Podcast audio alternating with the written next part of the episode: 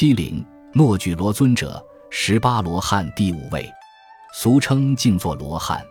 他出家前是一名勇猛的战士，性格豪爽，体格魁伟。后来出家，佛祖让他静坐，以消磨从前当士兵时的那种粗鲁野蛮的性格，并于禅坐中冥思世界宇宙的真理，证悟后说法度众。